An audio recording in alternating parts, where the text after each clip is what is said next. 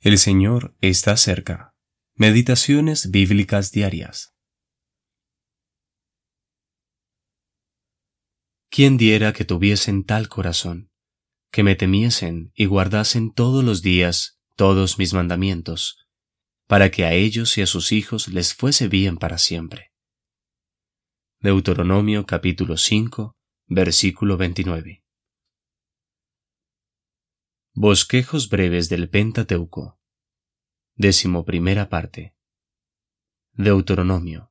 Parte A. El título Deuteronomio proviene de la traducción griega del Antiguo Testamento y significa segunda ley. Una repetición de la ley. Sin embargo, el título original en hebreo es mucho más exacto para describir su contenido utilizando simplemente las palabras halladas en el primer versículo. Estas son las palabras. Capítulo 1, versículo 1. Deuteronomio está compuesto mayormente por palabras y exhortaciones de Moisés al pueblo. Es casi completamente narrativo, en contraste con los otros libros del Pentateuco, que son más bien históricos en su naturaleza.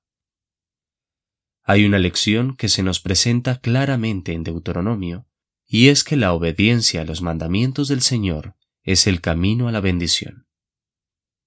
Obviamente, el cristiano no está bajo la ley. Sin embargo, la obediencia es la clave para una vida cristiana feliz, como alguien dijo una vez. La salvación es por gracia por medio de la fe, pero la felicidad es por medio de la obediencia el pueblo es visto acampando en los llanos de Moab. En tan solo unas semanas entrarán a la tierra prometida. Pudo haber sido un viaje de tan solo once días, pero a causa de la desobediencia de la generación más antigua, el pueblo tuvo que pasar casi cuarenta años en el desierto. Deuteronomio capítulo 1 versículo 2 y Números capítulo 14 versículos 29 al 35.